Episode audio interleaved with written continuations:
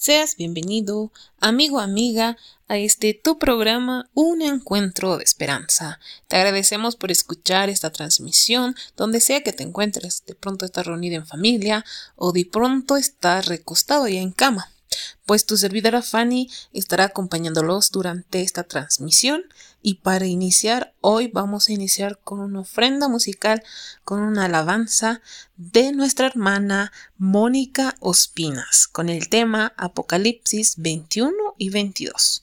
Es por ello que vamos a darle esa gran bienvenida a nuestra hermana para que podamos escuchar esa alabanza a nuestro Señor.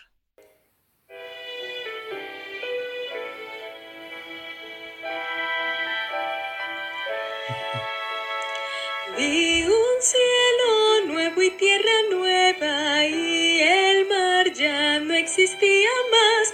La nueva Jerusalén descendió del cielo como esposa ataviada.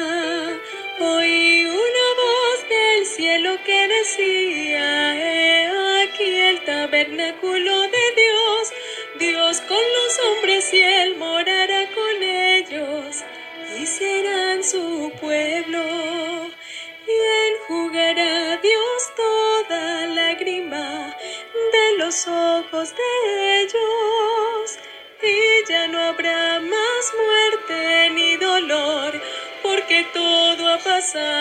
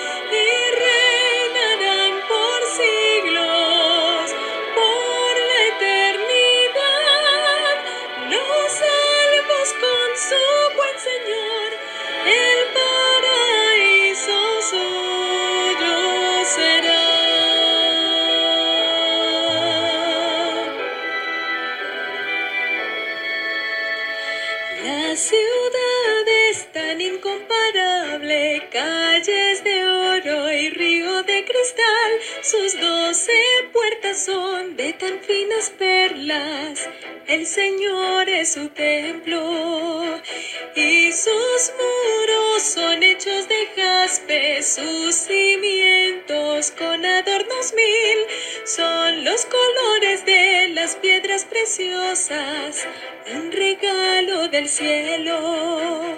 En medio de la bella y gran ciudad está el árbol de vida y sus hojas serán para sanidad, vida de las naciones. No habrá más noche,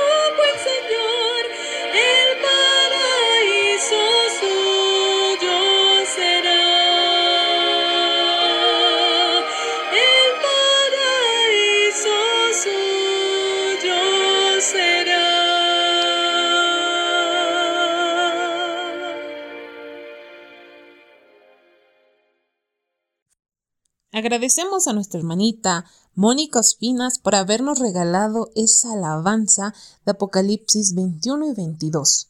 En sus hermosas letras decía, ya no habrá más muerte ni dolor, enjuagará toda lágrima, Dios iluminará y reinarán por siglos.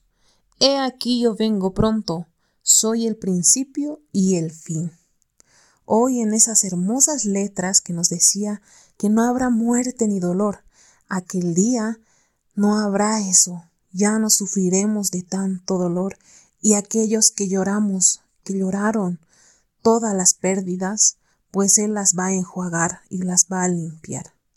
Hoy también vamos a continuar con la historia de Juan, quien a pesar de estar confinado en Patmos, Patmos que era un lugar eh, considerado como una cárcel que era, que era llamada Patmos, era una isla rocosa donde les, ah, trabajaban los criminales allá.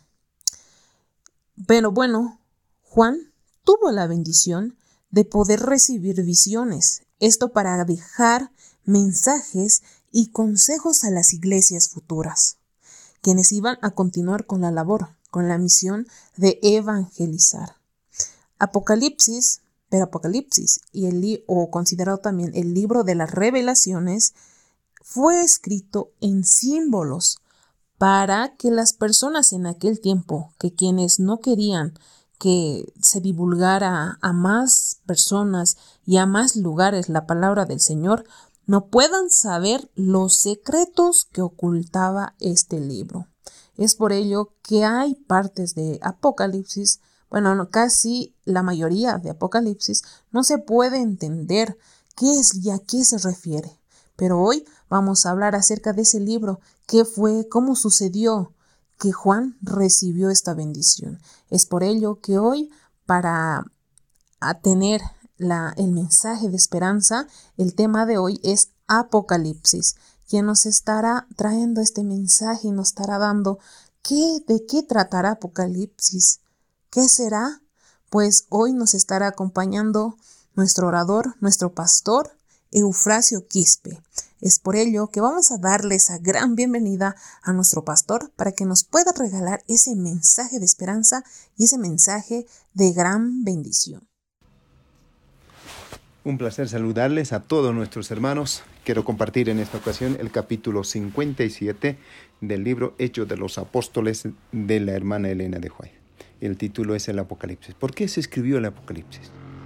¿Cuál fue el objetivo de escribir el libro de Apocalipsis? ¿O qué fue la ocasión de escribir el libro de Apocalipsis?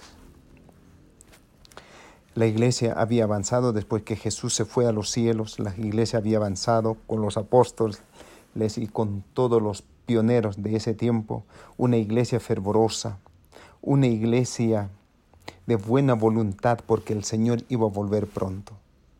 Esa era, ese era el gran anhelo.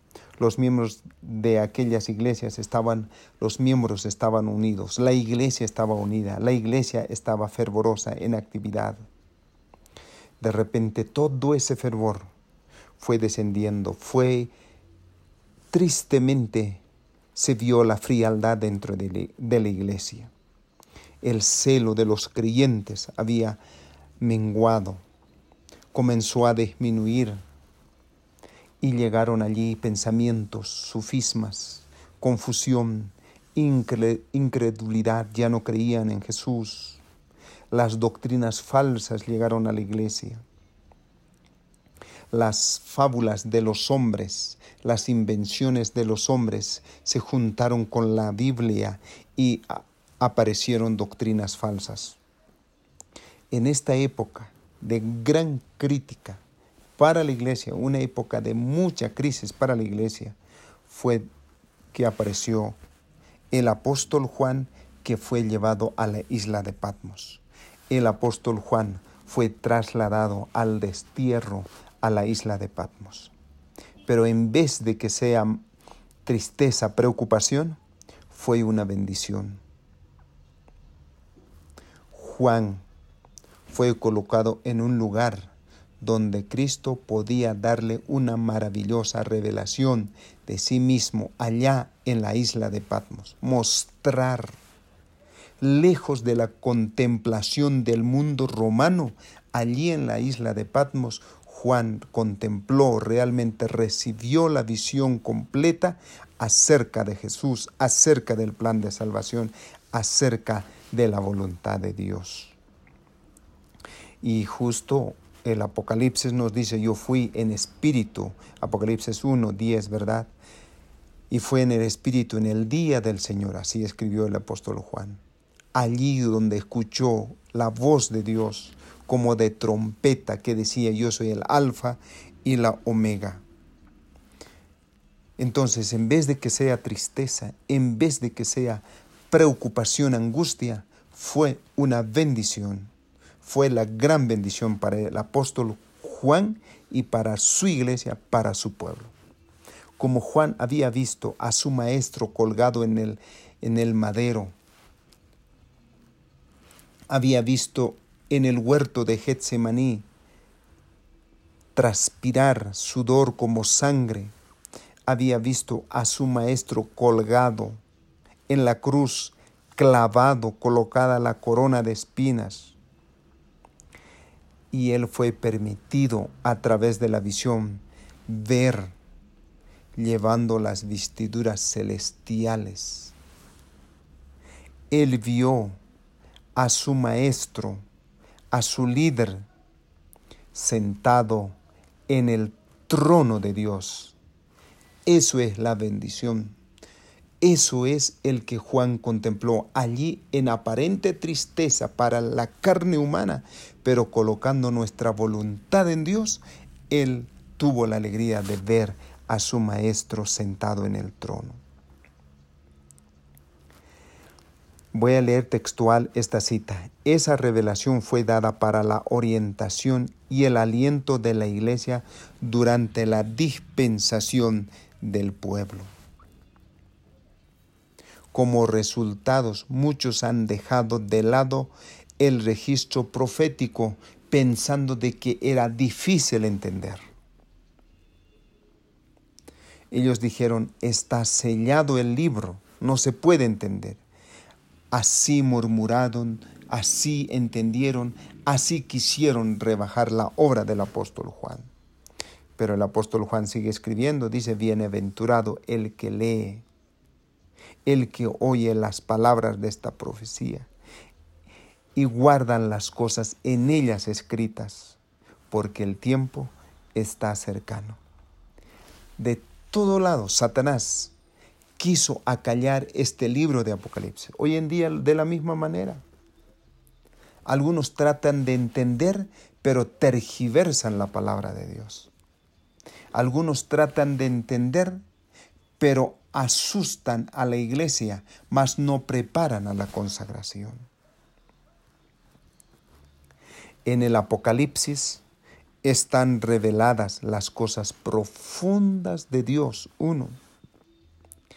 El nombre mismo le fue dada, dicen las páginas inspiradas del Apocalipsis. Así el Apocalipsis contradice a los que dicen que no se puede leer. Es un libro sellado, como dicen, pero no es un libro sellado. Es que es el mejor libro que se puede entender sobre los eventos finales. Por eso es apocalíptico. Por eso es apocalipsis, revelación, por eso es profecía.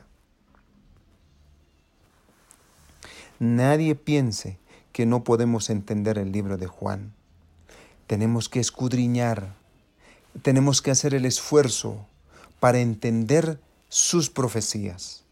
Pero si no entendemos, pero por lo menos tenemos la lectura y vivir según sus principios. El que reveló esos misterios a Juan dará, dice, al que está interesado, al investigador diligente, de la verdad un goce anticipado de las cosas celestiales. Juan estaba en la isla de Patmos, vio físicamente a su maestro, a su líder en la cruz, pero él tuvo la oportunidad de ver por la visión, él tuvo la oportunidad de ver por la fe a su maestro sentado en el cielo, en el trono, bendiciendo a su pueblo, con los salvados. Eso es lo que nosotros tenemos que ver. Si nosotros vemos por fe a Jesús en la cruz, pero vemos también a Jesús viniendo en la nube de los cielos. El Apocalipsis encierra toda la Biblia. Se encuentra desde el principio de toda la Biblia y el final de toda la palabra de Dios, porque Dios es un Dios de salvación y Apocalipsis nos muestra el camino de la salvación. Pero sobre todo, no solo nos muestra el futuro, no es un Dios que está en el pasado y en el futuro solamente, Dios también está en lo presente. Por eso en Apocalipsis vemos que Jesús camina dentro de los siete candelabros. Los nombres de estas son un símbolo de la iglesia en diferentes periodos de la era cristiana. Éfeso, Esmirna, Pérgamo, Sardes, Filadelfia, la Odisea, todos esos nombres. Es Jesús caminando con su pueblo. Es Jesús caminando en medio de la iglesia, aquí está su pueblo, usted guarda los mandamientos, usted es el pueblo de Dios. El sumo sacerdote, el gran sumo sacerdote que está en el cielo, es el gran sumo sacerdote que está con nosotros. Pero quiero concentrarme ya casi para terminar en esta parte. El verdadero Dios centinela está en la casa del Señor, cuida de su iglesia, por eso Él camina. Cuando Él camina significa que Él cuida, que Él cuida la casa que es su iglesia. No es que solo dice anden, sino Él se encarga en cuidar. Por eso Jesús vino y estaba con Adán. Por eso Jesús, por eso Dios dice, hagan un santuario, quiero estar con ustedes. Por eso la nueva Jerusalén es el santuario, la morada de Dios que estará con su pueblo. Por eso hoy el Señor está con su iglesia. Voy a leer la cita. Cristo fue presentado como sosteniendo las siete estrellas, o sea, las siete iglesias, en su mano derecha, en su diestra. Esto nos asegura que ninguna iglesia que sea fiel a su cometido necesita temer la destrucción.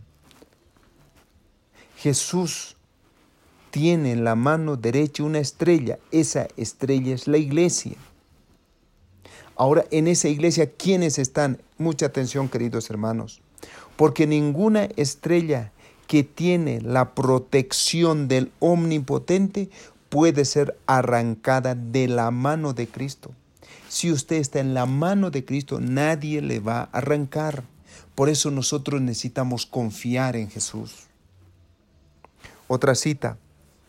El que tiene las siete estrellas en su diestra, Apocalipsis 2.1, dice estas cosas. Estas palabras son dirigidas, dice, a los maestros de la iglesia. ¿Usted es un líder? ¿Usted es un capacitador? ¿Usted es un anciano? ¿Es un dirigente de la iglesia? Entonces usted es la estrella que estás en la mano de Jesús.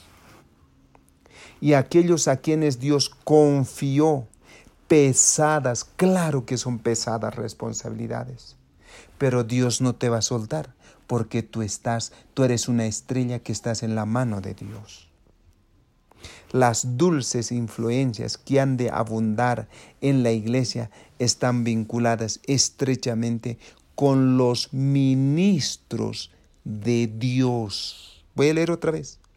Las dulces influencias que han de abundar en la iglesia, o sea, el gozo, la alegría, el canto, la segunda venida, el perdón, están vinculadas, están unidas estrechamente con los ministros de Dios. Dios utiliza a ese ministro, Dios utiliza a ese maestro para dar esa alegría, ese gozo de salvación a las personas. quienes deben revelar el amor de Cristo. Hermano, nosotros no estamos puestos para juzgar, nosotros estamos prestos para revelar el amor de Cristo. En otras palabras, nosotros estamos dispuestos para mostrar la gloria de Dios. Las estrellas del cielo están bajo su dirección. Eh, usted es la estrella, estamos bajo la dirección, usted está bajo la dirección de Dios. Las llena de luz, guía y dirige sus movimientos dentro del movimiento de la iglesia adventista. Si no lo hiciera, llegarían a ser estrellas caídas como Satanás, como Lucifer. Así es como sus ministros, ancianos, pastores, maestros, líderes, son instrumentos en las manos de Dios. Y todo lo bueno que puede hacer es realizado por medio del poder divino. Dios está guiando este pueblo. Dios va a, llevar a este pueblo a un puerto seguro, a la salvación. Por eso Apocalipsis es un libro que tenemos que entender, por eso tenemos que escudriñar, por eso Apocalipsis nos lleva hasta la segunda vida, hasta la segunda venida. Cuando dependan de Dios, Él les dará su esplendor para reflejarlo al mundo. Él nos dará la gloria para reflejar este mundo. Juan tuvo la alegría de ver a Jesús viniendo en la nube de los cielos. He que yo estoy a la puerta y llamo. Si alguno oye mi voz, abre la puerta, entraré a él, cenaré con él. Es un llamado que Dios nos está haciendo. Entonces Juan tuvo la alegría de ver el que venciere se sentará conmigo, comerá del árbol, del árbol de la vida, participará, nunca borraré su nombre del libro de la vida. Tantas promesas. Y termino con esta cita. El Salvador se presenta ante Juan bajo los símbolos del león de la tribu de Judá, fuerza y el cordero inmolado, los dos ejemplos que simbolizan símbolos representantes de la unión del poder, de la fuerza omnipotente y con el abnegado sacrificio de un cordero el amor, fuerza y amor. Queridos hermanos, Dios bendiga a la iglesia, Dios esté con cada uno de ustedes y Dios también pueda estar con nosotros y sigamos estudiando su palabra. Agradecemos a nuestro pastor Eufrasio Crispe por habernos regalado ese mensaje de esperanza de Apocalipsis. Y abramos nuestras Biblias en Apocalipsis 3:20 que dice, He aquí yo estoy a la puerta y llamo, dice el Señor. Si alguno oye mi voz y abre la puerta, entraré en él y cenaré con él y él conmigo. En estas palabras tan sabias que hoy nos estuvo de trayendo nuestro pastor y lo que decía en Apocalipsis y escrito está, que el que oye mi voz va a cenar conmigo aquel día. Y miren que en Apocalipsis 2.10 nos menciona y escrito está la palabra del Señor. Sé fiel hasta la muerte, y yo te daré la corona de vida. La corona de vida. Mi amigo, mi amiga, de pronto no estás en la iglesia o estás fuera de la iglesia. Eras cristiana y te saliste por alguna situación que ha pasado dentro de ella. Mi amigo, no importa de cuál religión seas o de dónde nos estés escuchando. Este mensaje que nos dice que seamos fieles hasta la muerte y Él nos va a regalar esa corona de vida. Amigo, de pronto tú no estás dentro de la iglesia nuevamente. Es por ello que hoy te llamamos otra vez a la reflexión para que podamos volver al camino, así como aquella oveja perdida en su parábola mencionaba, que se emociona y se, se es feliz, se goza de aquella una oveja que se ha perdido, que más de aquellas noventa y nueve justas que no necesitan de arrepentimiento. Mi amigo, Jesús se goza contigo. Si tú vuelves al camino, Él se va a gozar y mira el premio que te va a dar, la corona de vida. Qué grandes palabras escritas están en Apocalipsis. Y vamos a otro, Apocalipsis 3:11. ¿Qué menciona? Escrito está, He aquí que vengo presto. Retén lo que tienes para que ninguno tome tu corona. Mi amigo, no pierdas el tiempo, mi amiga. Hoy puedes tomar esa decisión. Hoy puedes decidir aceptar al Señor en tu corazón para que Él pueda transformar tu vida y Él pueda tocar ese corazón para que nuevamente puedas volver al camino, al camino de la salvación, porque Cristo quiere salvarte a ti, a mí, a tu mamá, a tus familiares. Quiere salvarnos a todos, pero la decisión está en ti, si tú aceptas a nuestro Señor o no, porque al final nosotros no podemos engañarlos a nadie, Podemos engañarnos a nosotros mismos, sí, podemos, pero Dios, Cristo, conoce nuestros corazones y sabe si nosotros hemos aceptado de corazón al Señor. Mi amigo, por último, vamos a leer Apocalipsis 3:20. Nuevamente dice, escrito está, He aquí yo vengo y estoy a la puerta, y llamo, dice el Señor. Si alguno oye mi voz y abre la puerta, entraré en él y cenaré con él y él conmigo. Mi amigo, qué hermoso. Si aceptas hoy a nuestro Señor, Él va a cenar aquel día contigo y te va a dar esa corona de vida. No dejes que nadie te quite esa corona, porque Cristo es amor y Dios te quiere salvar a ti, mi amigo. Por último, en Apocalipsis 22:12. He aquí yo vengo pronto, y mi galardón conmigo, para recompensar a cada uno según su obra. Mi amigo, mi amiga, claro menciona en Apocalipsis 22:12. He aquí yo vengo pronto. Mi amigo, nosotros debemos ser y fuimos escogidos para ser estrellas, estrellas quienes brillen brillen como una luz y sean guiados y también sean direccionados con Dios, porque cada paso es por su mano de nuestro Señor, porque somos nosotros instrumentos para llevar a la salvación mediante la evangelización. Mi amigo, hoy acepta y decide ser esa luz, porque Dios te va a transformar, acepta y Dios así también lo va a hacer. Una vez más, te agradecemos por escuchar esta transmisión de tu programa Un Encuentro de Esperanza. No olvides compartir con tus amigos, con tus familiares, con aquellos que necesitan de este mensaje, a pesar de los momentos tristes que estamos pasando en, en este momento a nivel mundial. Tú puedas ayudar también a varias personas que necesitan de esta esperanza, porque un día aquellos que descansaron resucitarán, porque así dice Apocalipsis 22:12, He aquí que yo vengo pronto, y aquellos que descansaron despertarán de ese largo sueño. Hoy acepta a nuestro Señor. Te agradecemos nuevamente por escuchar esta transmisión.